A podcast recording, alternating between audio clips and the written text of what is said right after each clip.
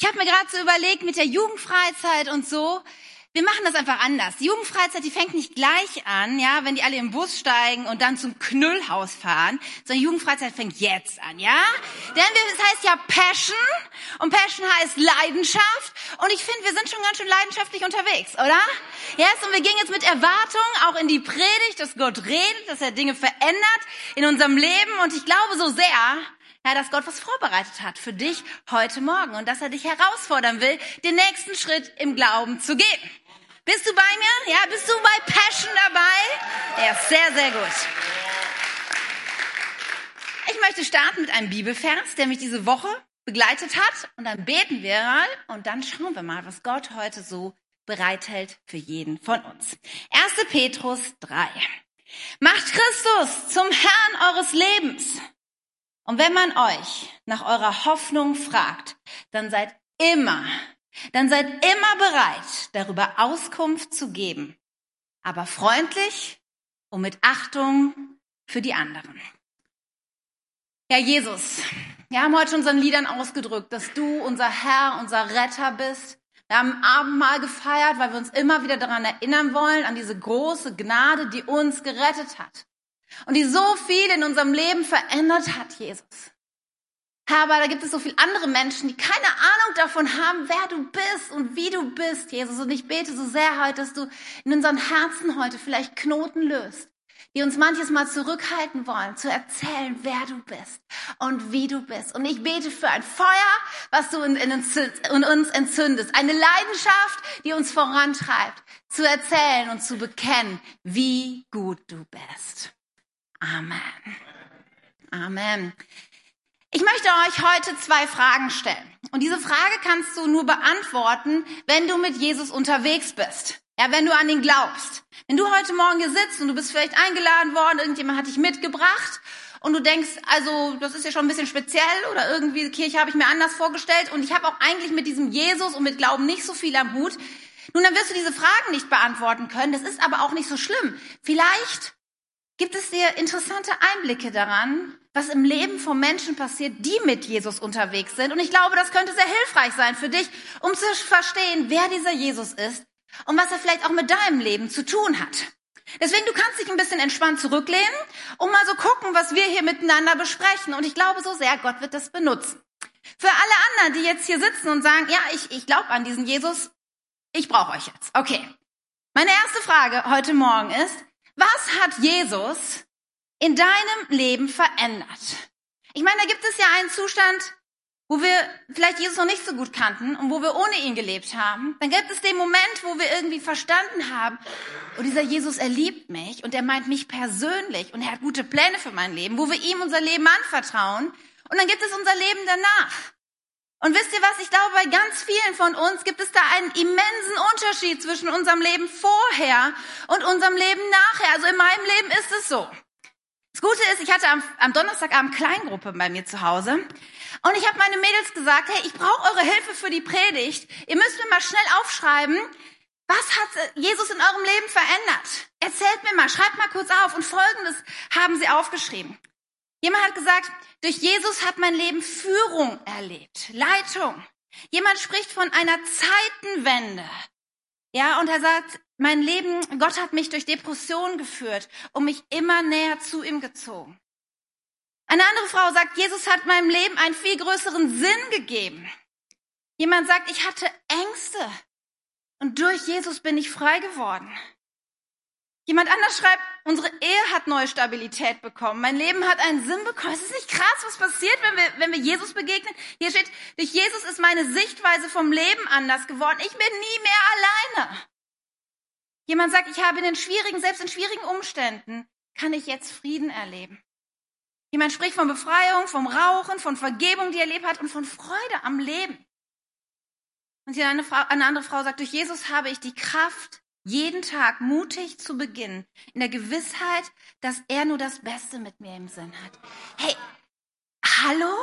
Versteht ihr das? Und das ist nur ein kleiner Ausschnitt von dem, was Gott tun kann.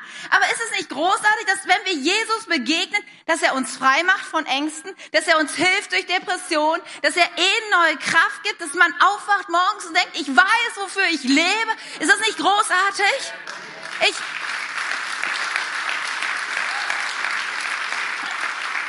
ich kann das nur unterstreichen in meinem Leben.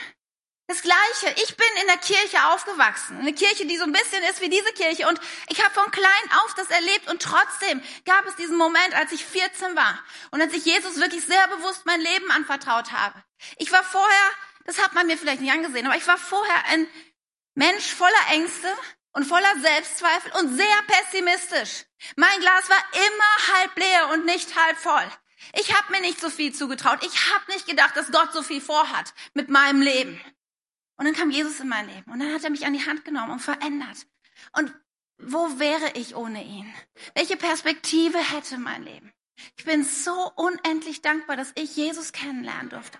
Und hey, und ich glaube, so viele von uns sitzen hier heute und sagen, ja, Katja, ich weiß genau, wovon du redest. Aber jetzt die zweite Frage. Wenn wir doch hier irgendwie alle so einen Konsens haben und sagen, ey, das ist, das ist das Beste, was mir passieren konnte, dieser Jesus. Er hat mein Leben verändert. Wenn das doch hier was ist, was so viele Leute unterschreiben könnten und so leidenschaftlich Gott anbeten und dankbar sind. Wenn das so ist, dann meine zweite Frage. Warum fällt es aber uns dann so oft so schwer, anderen von unserem Glauben zu erzählen? Wieso fällt es uns dann so oft schwer, ja, wenn alle Arbeitskollegen von ihrem Wochenende erzählen, zu sagen, hey, ich war in der Kirche Sonntag und ich habe noch gedient und Samstag war ich noch da zum Toilette putzen. Warum fällt uns das so schwer? Warum fällt es uns schwer, beim nächsten Weihnachten einfach Menschen zu K21 einzuladen? Komm doch in meinen Gottesdienst. Warum fällt es uns oft so schwer? Und wisst ihr, ganz ehrlich, das ist ja nicht so, als, als wäre ich da, würde ich mich da rausnehmen und sagen, also ganz easy, jedem, dem ich begegne, ich erzähle allen von Jesus, so easy. Überhaupt nicht, weil ich stelle mich so selber unter diese Botschaft. Ich meine, manchmal mag man vielleicht denken, wenn man irgendwie Pastor ist oder Pastorin, hätte man es leichter, weil man kann so über diese Berufsschiene irgendwie mit Menschen ins Gespräch kommen. Ja, ist ja leicht so, ne? was machst du beruflich? Ja, ich bin Bankkauffrau. Und was bist du? Äh, ich bin Pastorin. Hä? Ich habe noch nie einen lebenden Pastor gesehen. Ehrlich, sowas gibt's. Und dann, und dann gibt's die und dann die zweite Frage. Ich meine, vor allem, wenn Leute mit mir reden, dann ist sie relativ schnell klar, also mit der katholischen Kirche hat sie wahrscheinlich nichts am Hut. Dann sagen sie, okay, äh, in der evangelischen Kirche? Und dann sage ich so, ähm, ja, wir sind eine evangelische Freikirche. Freikirche?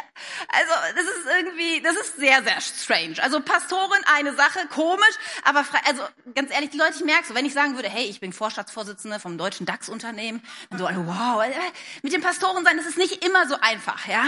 Also, ihr habt auch bessere Vorteile, wenn ihr andere Berufe habt, um mit Leuten ins Gespräch zu kommen, glaubt mir, so. Aber ich bin so begeistert. Manchmal sind wir so ein bisschen, zögerlich, weil wir denken irgendwie, ah, ist ja nicht so was ganz Cooles, was ich Menschen zu verkaufen habe oder zu verkaufen, zu anzubieten habe. Ja, und ich bin so begeistert von einem Pastor aus, aus England. Er war mal unterwegs im Flugzeug, er heißt Jay John, und er sitzt so neben jemandem und sie kommen ins Gespräch. Und irgendwann kommt diese typische Frage, ja, was machst du denn beruflich und so. Und weil er genau wusste, wenn ich jetzt diese Pastorengeschichte hochhole, dann ist das Gespräch relativ schnell zu Ende.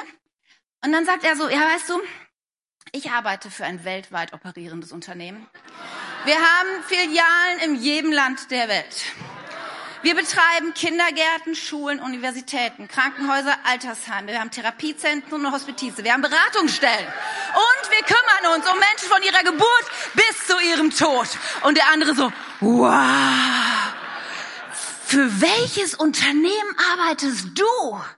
Und dann ein breites Grinsen und er sagt, ich arbeite für die Kirche von Jesus Christus. Hey, come on, warum, warum haben wir nicht mehr Leidenschaft? Warum nicht mehr Enthusiasmus für das, was wir haben und für den, für den wir unterwegs sind? Ja, und es ist auch nicht nur deine komische Idee, dass du das irgendwie anderen erzählen sollst, sondern es ist Jesu Auftrag an dich. Ja, Jesus sagt in Matthäus 28, darum geht, zu allen Völkern und macht sie zu Jüngern, tauft sie im Namen des Vaters und des Sohnes und des Heiligen Geistes und lehrt sie, alle Gebote zu halten, die ich euch gegeben habe. Come on, macht, geht, lehrt, tut. Das ist ein Auftrag Gottes. Nun kann ich mir vorstellen, dass hier vielleicht einige sitzen und du rutschst so ein bisschen tiefer in einem Sitz und denkst, oh ja, ich weiß. Ah, es kommt so eine Schwere und so ein Druck und du denkst, ja, aber ich habe das schon so oft versucht, ich krieg das nicht hin und dann kommt so schlechte Gewissen durch. Stopp! Kein schlechtes Gewissen an diesem Morgen. Ja, dreh ich mal zu deinem Nachbarn und sag, kein schlechtes Gewissen. Ja, weil eins muss dir klar sein. Gott operiert nie mit schlechtem Gewissen. Ja, er kommt nie und sagt, das hast du nicht gut gemacht. Das ist nicht Gott, so ist er nicht. Ja, er kommt nie mit Druck und mit Verdammnis. Ja, für die, die in Christus sind, gibt es keine Verdammnis. Das ist die Wahrheit. Deswegen heute Morgen, lasst uns hier mal, ja, das sind alle Schuldgefühle mal runter, weg damit. Darum geht's heute Morgen nicht. Ja, sondern es geht darum, dass wir eine neue Leidenschaft tanken und neu verstehen, wie wichtig unser Auftrag ist. Ich möchte dich heute fragen, bist du einsatzbereit? Das ist der Titel meiner Botschaft. Ja, bist du einsatzbereit? Und vielleicht sitzt du heute noch hier und sagst, einsatzbereit? Mit Fragezeichen? Ich weiß es nicht, genau. Ey, wir machen uns heute auf den Weg. Und ich, ich glaube, mein Gebet für den Morgen ist, dass du heute rausgehst und sagst, einsatzbereit. Ausrufezeichen. Ja, ich habe, was ich brauche. Ich weiß, wer ich bin und ich werde rausgehen und einen Unterschied machen in meiner Welt. Okay? Wir sind einsatzbereit. Weißt du? Warst du schon mal auf einer Party und hast da irgendwelche Leute kennengelernt? Bestimmt. Und manchmal bin ich überrascht, wie missionarisch Menschen mit anderen Themen so unterwegs sind. Bist du schon mal einem Veganer begegnet, zum Beispiel? Oh ja, ich merke einige. Die sind missionarisch unterwegs. Also ich habe nichts gegen vegane Ernährung, überhaupt nicht. Aber weißt du, das sind Menschen, die haben was Gutes für ihr Leben erlebt. Also ich sag wirklich, ist gut, vegan sich zu ernähren. Und du, ähm, und die, die haben was, das hat sie nach vorne gebracht und dann fangen sie an mit dir zu reden. Sagen sie, das ist das Beste, was mir passiert ist. Ja, ich fühle mich so viel fitter und ich bin so ausgeruhter und leistungsfähiger und das hat mein ganzes Leben auf den Kopf gestellt. Und wow! Ja, und sie, egal wenn du sagst, ja, ich habe Familie und ich weiß, ja, ist ganz egal, es geht alles, du kannst es schaffen. Oder den neuesten Fitness-Trend. Leute sind so missionarisch unterwegs mit Dingen, die ihr Leben vorangebracht hat. Und das ist ja auch prinzipiell nicht schlecht. Nur ich frage mich halt jetzt mal, angenommen, diese Sache mit diesem Jesus stimmt. Angenommen, das, was auf diesen Zetteln da steht und was andere, viele von uns auch bezeugen können. Angenommen, das ist die Wahrheit. Warum halten wir uns dann so oft zurück? Ja, wenn, ist es nicht, ich meine, wenn du etwas hast, was das Leben deiner Nachbarn, deiner Arbeitskollegen, deiner Schulfreunde, deiner Familie so enorm verändern könnte, wo so viel Potenzial drin steckt, dass Leben auf den Kopf gestellt wird, dass Ehen wieder hergestellt werden, dass Familienbeziehungen wieder gekittet werden, dass Menschheit Freiheit erlangen, dass Ängste und Krankheit gehen muss. Wenn das wenn das doch wirklich die Wahrheit ist, hey, dann lasst uns doch mutiger und entschlossener vorangehen und sagen, ich vertraue darauf. Ja, und ich bin ein Licht in meiner Umwelt, mehr als jemals zuvor. Ich will auch missionarisch unterwegs sein. Ich habe was Besseres als vegane Ernährung und Fitnessgut. Ich habe was Besseres, ich habe Jesus Christus. Und weißt ihr,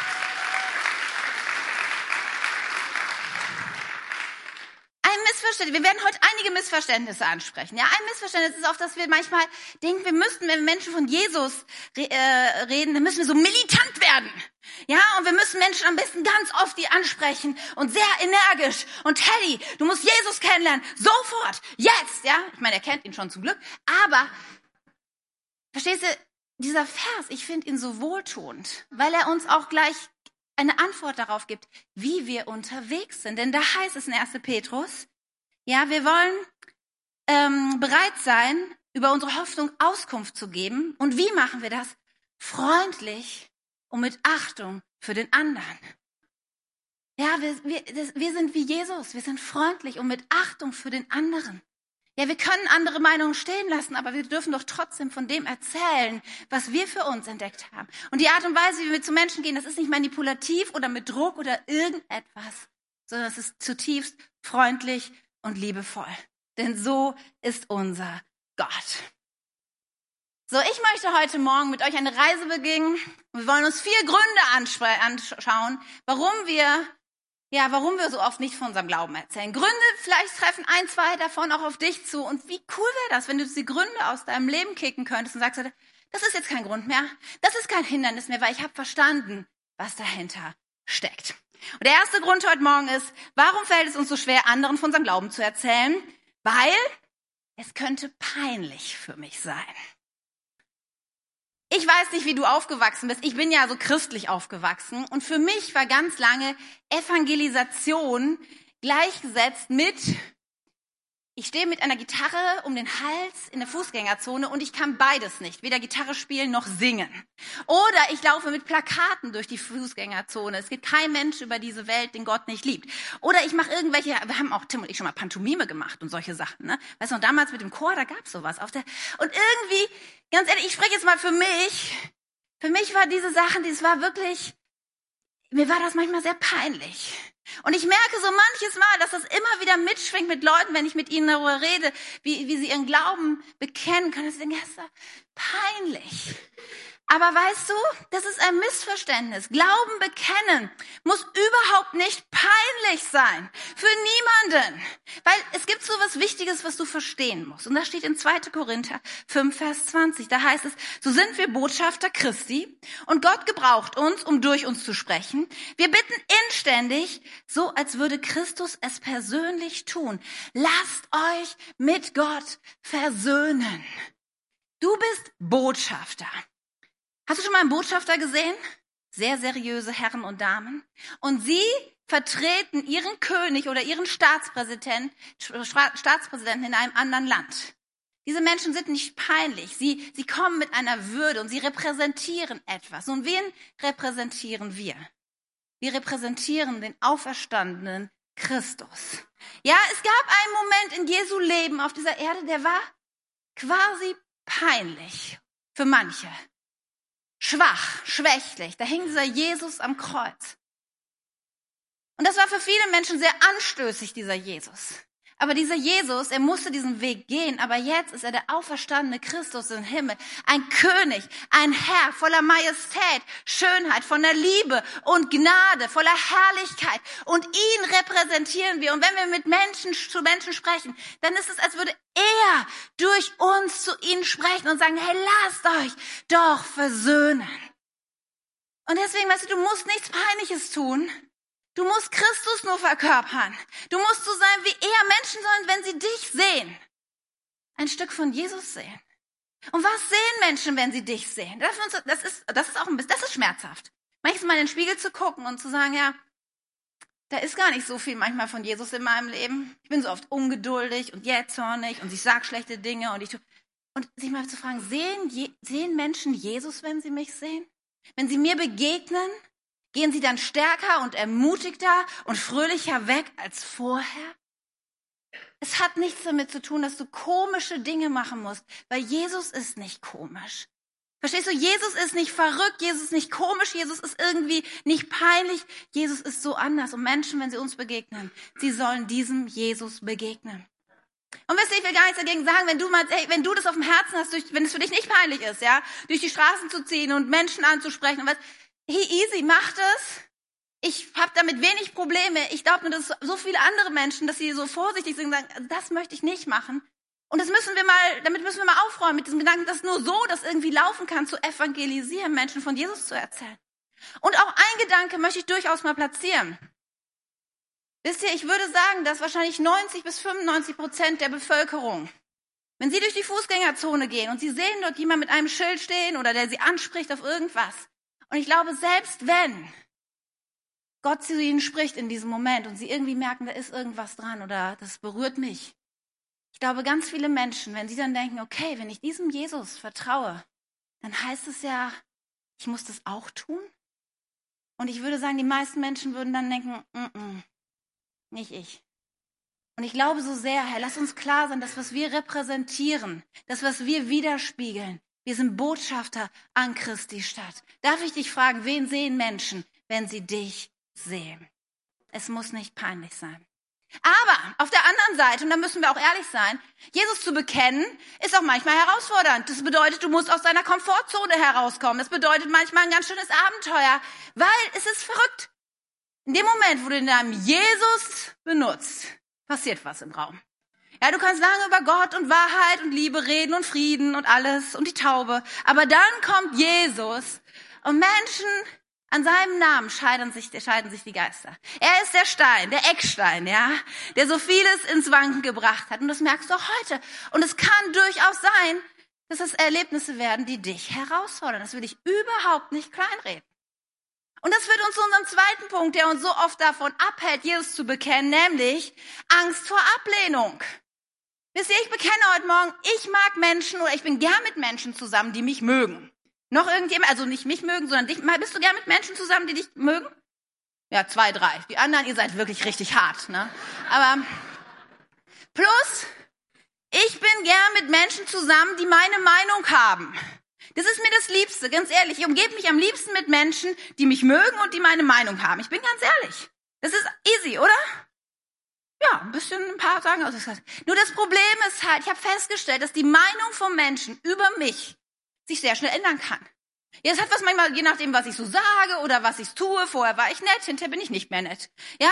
Oder auch, äh, ihre Menschen verändern auch einfach so ihre Meinung. Ja? Es ist so, die Anerkennung von Menschen ist so instabil. Ihr Lieben, ja? Und Jesus hat das auch erlebt. An einem Tag haben sie gerufen, Hosianna, am nächsten Tag kreuzigt ihn. Und das ist so wichtig, dass wir das verstehen, dass die Anerkennung von Menschen nicht wirklich ein belastbares Fundament in unserem Leben ist. Ja, ich glaube, in jedem von uns ist so dieser Wunsch und die Sehnsucht danach, dass, dass jemand sagt, du bist gut, du genügst, du bist wunderbar. Ich, ich mag dich, ich liebe dich so, wie du bist. Ich glaube, diese Sehnsucht ist doch in jedem von uns. Nur das Problem ist, dass Menschen, egal wie wir es drehen und wenden, einfach das, dem nicht Genüge tun. Dass so oft Menschen das uns nicht geben können. Und wenn wir das einzige Quelle haben, dass menschliche Anerkennung dieses Loch in uns füllt, dann werden wir diesen Schritt nicht gehen. Weil wir werden Ablehnung erleben. Wir werden erleben, dass Menschen sagen, mm -mm, ich mag dich nicht, wenn du das sagst oder wenn du das glaubst oder wenn du in diese Kirche rennst. Das erleben wir. Aber weißt du was? Es gibt jemanden, der dich liebt, unabhängig von dem, was du tust und was du bist und wie du drauf bist und was du gesagt und getan hast. Es gibt sogar jemanden, der jeden Menschen liebt. Selbst die Menschen, die sich nicht um ihn kümmern und ihn links liegen lassen. Und das ist Gott, unser himmlischer Vater. Und in Römer 5, Vers 8 heißt es, Gott dagegen beweist uns seine große Liebe. Dadurch, dass er Christus sandte, damit dieser für uns sterben sollte, als wir noch Sünder waren. Selbst als wir sagten, lass mich mit diesem Jesus in Ruhe. Ich habe da keinen Bock drauf. Selbst wenn du heute Morgen sitzt und sagst, ich kann mit dem Null anfangen, was du da sagst. Weißt du, Gott liebt dich trotzdem. Davon kannst du ihn nicht abhalten. Nichts auf dieser Welt kann das ändern, dass er dich liebt. Und ich glaube, wäre es nicht gut, heute Morgen zu sagen, diese Anerkennung und diese Liebe, die zählt so viel mehr, weil sie unveränderlich ist, als die Liebe und die Anerkennung, die Menschen mir geben und die morgen vielleicht so anders sein kann. Ich mach dir Mut, ja, wenn du anfängst, Jesus zu bekennen, wenn du Menschen davon sprichst, was du erlebt hast, du wirst erleben vielleicht, dass Menschen das nicht immer cool finden, dich nicht immer verstehen können. Aber es ist nicht die Basis, auf der wir unterwegs sind, weil wir wissen, es gibt einen Gott im Himmel und er liebt uns, unabhängig was passiert. Klammer auf, du kannst deine Liebe aber auch nicht verstärken, indem du 100 Leute zur Kirche einlädst. Das funktioniert auch nicht und das ist auch so wichtig, dass du verstehst, du kannst keine, es geht nicht darum, Fleißkärtchen zu sammeln. Ja, je mehr ich erzählt habe, ja, was Gott getan, umso stolzer ist Gott, verstehst du, seine Liebe kannst du nicht aufblähen, noch kannst du sie schrumpfen lassen. Sie ist konstant. Und wisst ihr, was anderes mir auch noch so hilft? In, in, der, in dem Moment, wo ich Jesus bekenne oder wo ich Menschen zur Kirche einlade. Und ich würde sagen, ich habe wahrscheinlich schon mehr Menschen eingeladen, die nicht gekommen sind, als Menschen, die gekommen sind. Unterm Strich glaube ich, dass es definitiv so ist. Und manchmal denke ich, was mache ich eigentlich noch? Warum, warum lade ich den Menschen ein? Warum erzähle ich, dass ich an Jesus glaube? Und dann hilft mir ein Vers so sehr. 1. Korinther 15, 58, da heißt es, deshalb, wir haben letztens noch drüber gesprochen, bleibt fest und unerschütterlich im Glauben, liebe Freunde, und setzt euch mit aller Kraft für das Werk des Herrn ein, denn ihr wisst ja, dass nichts, was ihr für den Herrn tut, vergeblich ist. Verstehst du? Es gibt einen, der das sieht, dass du Menschen einlädst, dass du deinen Glauben bekennst. Und dieser jeder, jemand ist Jesus Christus. Und er sieht es und das hat so ein Gewicht für ihn. Wenn er sieht, dass du deinen Arbeitskollegen jetzt schon zum zehnten Mal eingeladen hast und der lacht sich nur aus, das ist, du tust, es ist nichts vergeblich. Verstehst du? Weil es geht um ihn und um seine Anerkennung. Du kannst sowieso gar nichts dafür machen. Dass, du kannst ja Menschen nicht den Arm umdrehen, damit sie Jesus kennenlernen. Das muss er tun. Du kannst sie nur einladen und dir erzählen, was Gott in deinem Leben getan hat. Und weißt du was? Wer weiß? Wer weiß, was vielleicht irgendwann im Leben dieser Menschen nochmal kommen wird. Ja, vielleicht nehmen sie deine Einladung und tun sie in die unterste Schreibtischschublade und machen sie zu. Und wer weiß, vielleicht in ein paar Jahren. Ja, gibt es den Moment, wo irgendwas sie erinnert? Gibt es eine Situation in ihrem Leben, wo sie denken, ich weiß nicht mehr weit? Und da kommt der Gedanke, da war doch mal diese Einladung in diese Kirche und irgendwie hat er keinen Bock. Aber vielleicht wäre das was. Ich habe schon so oft Geschichten gehört von Menschen, die, die so lange sagen, nein, nein, nein, ist nichts für mich. Und dann irgendwann kommt der Moment in ihrem Leben. Natürlich würden wir uns wünschen, wir laden Menschen ein, die sagen sofort ja, die kommen, die finden es großartig, die sagen, Jesus, yes, das ist jetzt mein Ding, ich lebe mit ihnen und wow. Nur ganz oft erleben wir das so nicht. Menschen gehen ihre Prozesse und vielleicht bist du ein Teil auf der Reise, dieser, die die Menschen machen mit Jesus. Und du hast sie mal eingeladen und jemand anders begegnet ihnen auch noch und erzählt ihnen was von Gott. Und wer weiß, achte es nicht gering, was du tust. Und glaub mir, Gott sieht es. Der dritte Punkt. Wir verdrängen die Realität von Himmel und Hölle. Jetzt habe ich die Aufmerksamkeit. Himmel und Hölle. Ja, ich meine, seit dem Mittelalter, was zugegebenermaßen wahrscheinlich die dunkelste Geschichte der Kirche war, wo Menschen gedroht wurde mit Fegefeuer und Ablasshandel, ist das Thema Himmel und Hölle sehr leise geworden.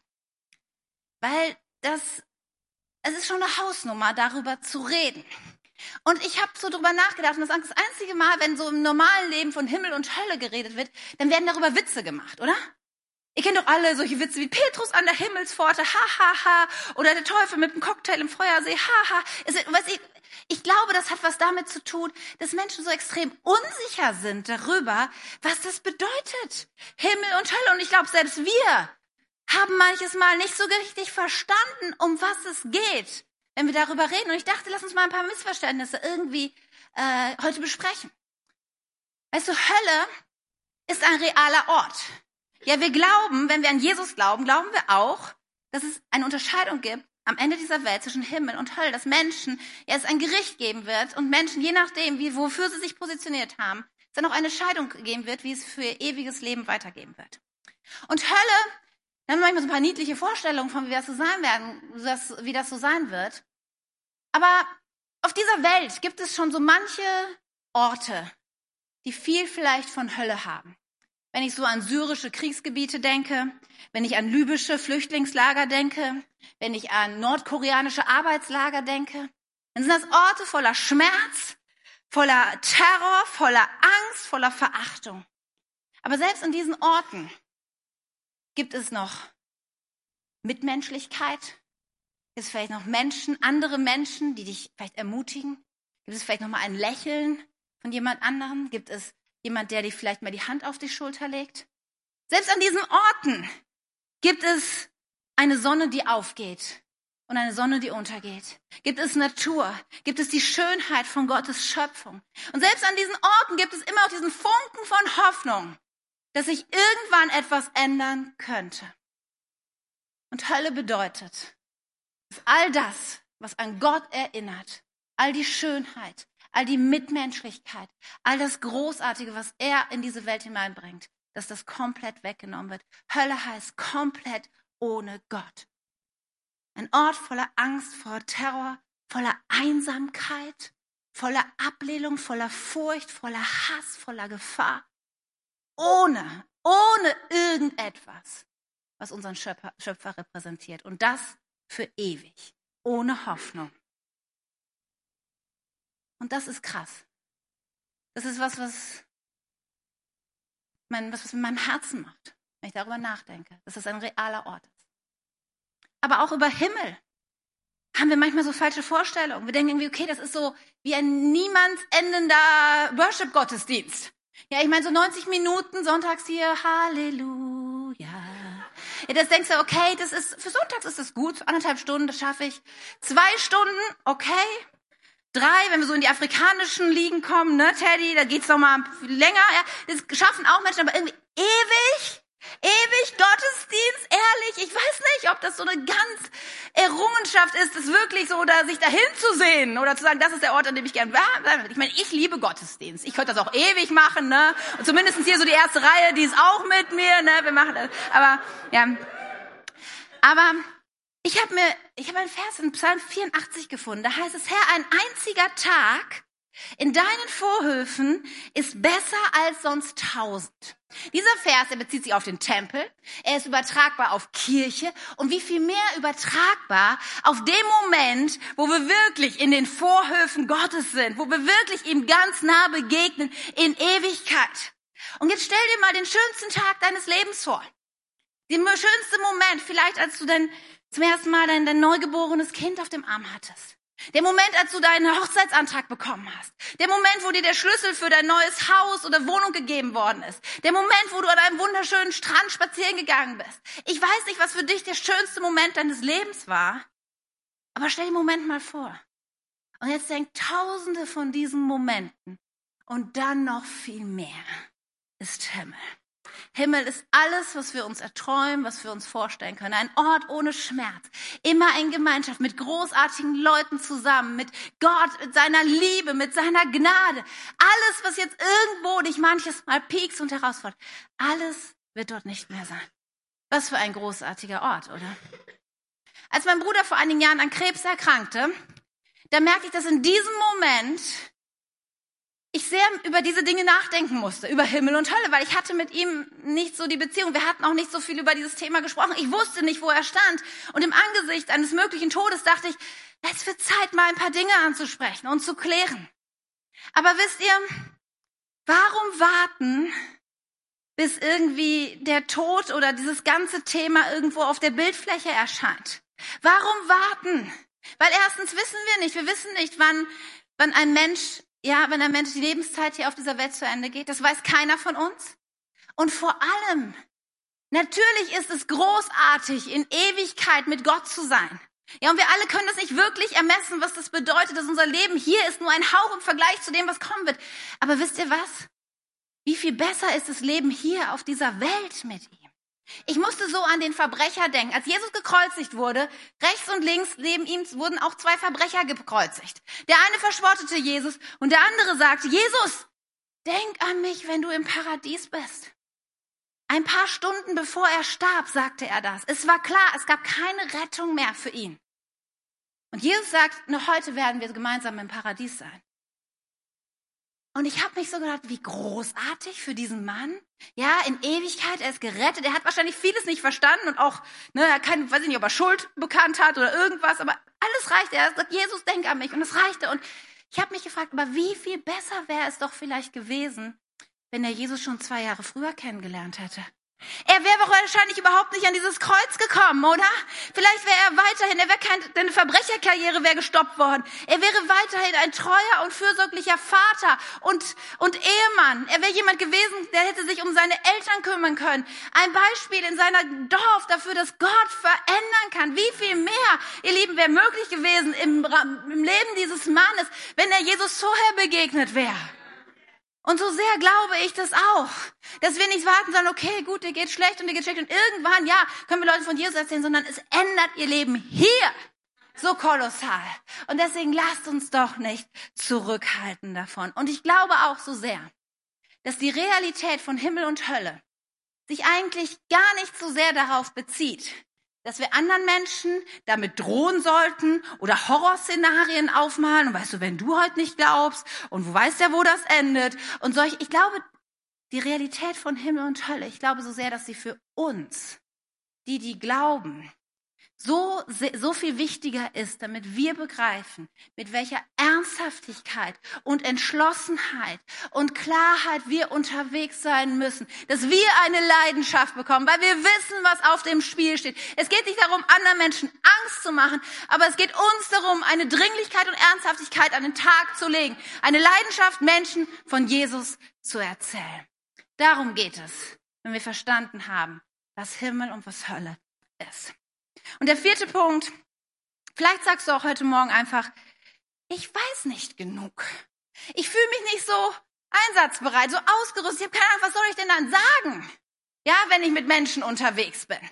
Und wenn die vielleicht Fragen stellen oder irgendwas. Und ich möchte heute Morgen sagen, du musst weder ein Theologieprofessor, ein Geschichtsprofessor, ein Philosophieprofessor sein, um Menschen zu, zu helfen, zu verstehen, wer Jesus ist.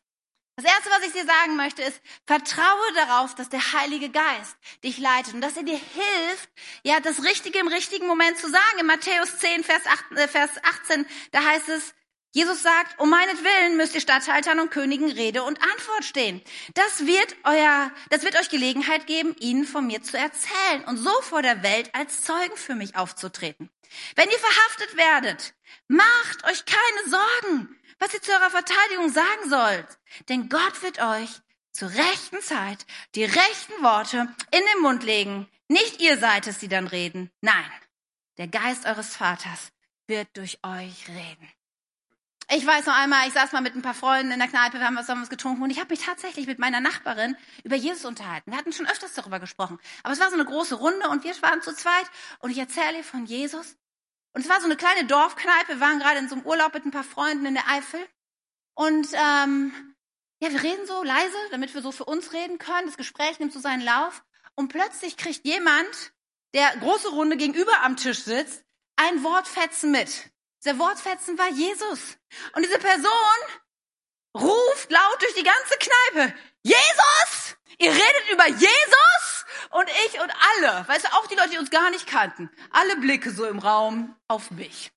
Und ich dachte so, oh, wow. Das sind aber jetzt viele Zuhörer irgendwie. Ich hatte auch keine Ahnung, war das jetzt positiv oder negativ, dieses Ausdruck.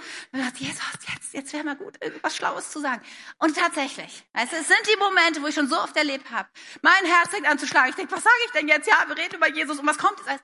Vertraue doch darauf, dass Jesus dir in diesem Moment auch hilft und das Richtige sagt. Und natürlich kennen wir diese Momente auf irgendwelchen Partys. Da sind immer Leute, die sagen, wenn du anfängst mit Jesus, ja, aber ich verstehe nicht, wie Gott all das Leid zulassen kann auf dieser Welt. Ich verstehe nicht, ich, ich verstehe nicht, wie kann ein liebender Vater seinen Sohn am Kreuz nagen lassen? Ich kann nicht verstehen mit der Evolution und der Schöpfung. Also kann man, wer kann das denn glauben? Und die ganz Schlauen, die sagen dann, und dann musst du mir auch noch erklären, woher hatten Kain und Abel ihre Frauen? ähm, und in dem Moment denkst du immer, ich bin raus aus der Nummer, ja? Weil wisst ihr, es ist so wichtig, dass wir eins verstehen.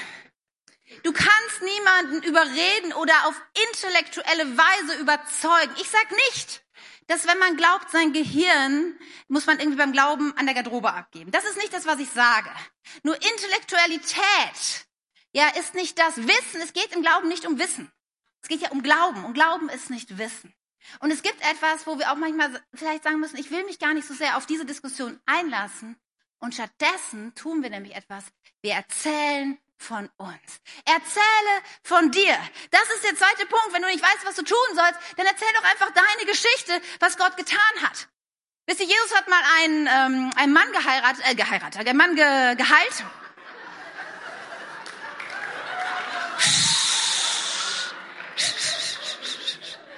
Dass irgendwie aus dem Zusammenhang gerissen wird und nein. Also Jesus hat einen Mann geheilt, der blind war. Und das löste eine riesige Diskussion aus, weil Jesus hat das am Sabbat gemacht und die ganzen Schriftgelehrten sagen, das geht doch nicht, das kannst du nicht am Sabbat tun, das ist unmöglich. Wer ist eigentlich der Jesus? Woher hat er diese Kraft? Ist er vom Teufel oder ist er was Gutes oder er ein Sünder oder nicht? Und ein Riesentheater, die Eltern von dem wurden angekarrt, die sollten irgendwas dazu sagen. Chaos. Und dann irgendwann wird auch dieser Mann gefragt, wer ist denn jetzt eigentlich der Jesus, der dich gesund hat? Genau die Fragen, wie auf der Party, ja? Wer ist dieser Jesus? Wie kann das alles sein? Wer ist der eigentlich? Was macht der eigentlich? Und du denkst, ah, ich weiß nicht, was ich sagen soll. Und dann, dann musst du genau das sagen. Ich weiß nicht, ob er ein Sünder ist. Ich weiß nicht, wie das mit der Evolution war. Ich weiß so vieles nicht. Ich weiß auch nicht, wo die Frauen herkamen, erwiderte der Mann. Aber eins weiß ich. Ich war blind und jetzt kann ich sehen. Ja, und das ist seine Botschaft. Und Menschen können höchstens sagen, du hast nicht mal Tassen im Schrank, aber das ist irgendwie zu sagen, ich hatte Angst vorher, mein Leben war geprägt von Ängsten und jetzt habe ich es nicht mehr. Das ist kein Diskussionsstoff für andere. Zu sagen, meine Ehe war vorher so schwierig und jetzt ist meine Ehe so viel besser. Das ist, versteht ihr? Das ist die Botschaft. Und ich frage dich, kannst du das erzählen, was Jesus in deinem Leben getan hat? Bist du, bist du dazu ausgerüstet? Es ist so einfach, aber ich glaube, wir müssen uns mal die Zeit nehmen. Wir überlegen, kann ich in zwei, drei Minuten Menschen erklären, was vorher war, was passiert ist und was nachher war. Und wenn du sagst, hm, ganz ehrlich, weiß ich gar nicht, dann setz dich doch mal heute Mittag hin. Schreib's dir mal kurz auf und sag mal, hey, wie kann ich das, was kann ich den Menschen sagen von dem, was in meinem Leben ist? Und so oft denken wir, ja, aber Katja, ich habe jetzt nicht so die ganz große Geschichte, so mit, ich war im Gefängnis und drogenabhängig und sowas. Ich auch nicht. Meine Geschichte ist so unspektakulär. Ich bin in einem frommen christlichen Elternhaus aufgewachsen, ja? Mit tollen Eltern, mit lieben Geschwistern und was weiß ich und einer schönen Gemeinde. In meinem Leben gab es diese Dinge auch alle nicht. Und trotzdem gab es in meinem Leben diesen Punkt, wo ich gemerkt habe, was alles in meinem Leben an Unsicherheit und an Negativität und an Sorgen und an Ängsten ist, wo ich mein Leben Jesus gegeben habe und wo sich die Dinge verändert haben. Und das ist alles, was ich sagen kann und was ich sagen muss. Ich war blind und jetzt kann ich sehen. Und dann gibt es noch eine ganz einfache Sache. Erkläre doch Menschen die Kernbotschaft der guten Nachricht. Weißt du, du musst vielleicht nicht auf alles irgendwelche Antworten haben, aber du kannst ganz kurz sagen, um was es in unserem Glauben geht. Und das Einzige, was du dafür brauchst, sind zwei Worte und drei Striche. Und jeder kann erzählen, um was es in unserem Glauben geht. Ich habe euch das mal aufgemalt. Wenn ich Menschen erkläre, um was es geht, es ist so einfach. Ja, wir denken manchmal, es ist so schwierig, es ist so einfach. Das ist ganz einfach. Ich und Gott. Gott wollte schon immer, dass wir zusammengehören. Er hat es hier danach gesehen. Er hat den Menschen geschaffen, um ganz eng und verbunden und freundschaftlich mit ihm unterwegs zu sein. Aber der Mensch hat sich irgendwann entschieden und hat sich davon getrennt. Und dann kam eine Trennung zwischen Gott und den Menschen. Die beiden waren nicht mehr zusammen. Und nichts, was ich tun kann, Weder Gebete, die ich spreche, noch Geld, das ich spende, noch irgendwelche frommen Taten und Engagement in irgendwelchen Vereinen, noch irgendetwas, Bibel lesen, eine Stunde am Tag, nichts kann diese Kluft zwischen mir und Gott überbringen. Weil ich habe Schuld auf mich geladen. In dem Moment, ja, wo ich schon, ich bin so geboren worden, sagen, ich will mein eigenes Ding machen. Und nichts, was ich tun kann, kann das verändern. Aber es gibt einen, der es verändern konnte, nämlich Gott selber. Und er hat seinen Sohn gesandt ja, der eine Brücke geschaffen hat, so dass wieder eine Verbindung zwischen mir und, der, und Gott da ist. Und die einzige Sache, die ich tun muss, es muss mich entscheiden, ob ich diesen Weg gehen will, ob ich wieder in Gemeinschaft und in Beziehung mit Gott leben will. Das ist alles. Wir müssen keine Regeln erklären. Wir müssen nicht irgendwie Leuten, was sie tun oder nicht tun. Das ist alles. Zwei Worte, drei Striche. Und das kannst du auch, glaub mir. Die Botschaft ist so einfach. Für viele schon fast zu einfach. Aber in unserem Land leben so viele Menschen, die denken, Christsein heißt Kirchenmitgliedschaft. Christsein heißt Weihnachten in Gottesdienst gehen. Christsein heißt Kirchensteuern bezahlen. Und du kannst mit zwei Worten und drei Strichen sagen, nein, nichts von dem. Das bedeutet Christsein. Der letzte Punkt. Wenn du jetzt sagst, alles ist mir zu schwierig, Katja, ich kann nicht von mir erzählen und diese drei Striche, die kriege ich auch nicht hin. Ich habe nur eine Lösung für dich. Dann lad doch einfach zur Kirche ein. Ist das? Es ist bald Weihnachten. Das ist so easy. Und wir reden doch alle mit unseren Freunden über Weihnachten. Und dann sagst du, weißt du was, Weihnachten? Ähm, gehst du eigentlich in Gottesdienst Weihnachten? Hm, ich weiß nicht so richtig. Mal gucken, ob ich Zeit habe. Du weißt du was? Ich würde dich so gern einladen in meine Kirche. Komm doch mal Weihnachten. Komm doch einfach vorbei. Oder bald ist Sisterhood. Jeden Woche ist Sonntag. Du kannst Menschen einladen, einfach sagen, komm doch einfach. Wisst ihr, Jesus hatte mal eine Begegnung mit einer Frau am, an einem Brunnen und er hat ziemlich verrückte Sachen gesagt. Das war auch nicht alles so ganz leicht zu verstehen. Und dann, die Frau hat irgendwie gemerkt, dass das macht was mit mir. Das gibt mir Antworten auf mein Leben. Und sie rennt in ihr Dorf zurück und sie sagt, kommt mit und lernt einen Mann kennen, der mir alles ins Gesicht gesagt hat, was ich jemals getan habe. Könnte das vielleicht der Christus sein? Sie hat so gar nicht gecheckt so richtig. Aber sie hat was erlebt. Und dann hat sie einfach gesagt zu den anderen, kommt mal mit. Und weißt du, das kannst du auch. Du kannst einfach sagen, komm doch mal mit in diese Kirche, komm doch mal mit und sieh und erleb selber und vertrau darauf, dass Gott dann sein Werk tut an den Menschen. Bist du einsatzbereit? Fragezeichen? Ausrufezeichen? Wir haben gestartet mit der Frage, was Jesus in deinem Leben verändert hat. Und Denk noch mal kurz drüber nach, was hat er in deinem Leben verändert? Und jetzt denkst du mal drüber nach, welche Menschen hatten damit zu tun, dass du Jesus kennengelernt hast?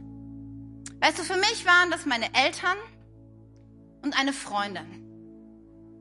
Und ich habe mich so gefragt, wenn meine, wenn diese drei Menschen gesagt hätten, wir sind nicht einsatzbereit, wer weiß, wenn Katja irgendwie sich dagegen, wenn sie uns ablehnt dafür, dass wir das tun, dass wir ihr von Jesus erzählen, wenn sie gesagt hätten, ach, wir, wir nehmen es nicht so ernst, dann wäre so viel in meinem Leben nicht passiert.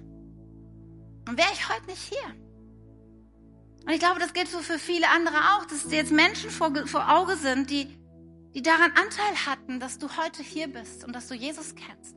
Und ich bin so unendlich dankbar für diese Menschen in meinem Leben, die einsatzbereit waren. Und weißt du was? Jesus möchte dir heute mit ganz viel Mut und Ermutigung begegnen und sagen, und ich brauche dich auch. Es wird irgendwann Menschen geben, die an diesem Punkt ihres Lebens zurückgucken und die denken, ach ja. Und wenn nicht der Jonathan? Und wenn nicht Paulina? Und wenn nicht Marco? Und wenn nicht Simone? Und wenn nicht Gunda mir erzählt hätte davon, dass dieser Jesus real ist, wenn sie mich nicht eingeladen hätten, dann wäre all das in meinem Leben nicht passiert. Also es gibt keinen Plan B. Gott hat sich festgelegt, hat gesagt, ich möchte diese Welt retten durch dich. Und ich gebe dir alles, was du brauchst. Du bist ausgerüstet, du bist einsatzbereit. Und es benutzt, braucht jetzt einfach nur deine Entschlossenheit zu sagen, ja, ich nehme das auch. Und ich nehme diesen Auftrag an und ich gehe. Mehr als jemals zuvor. Amen.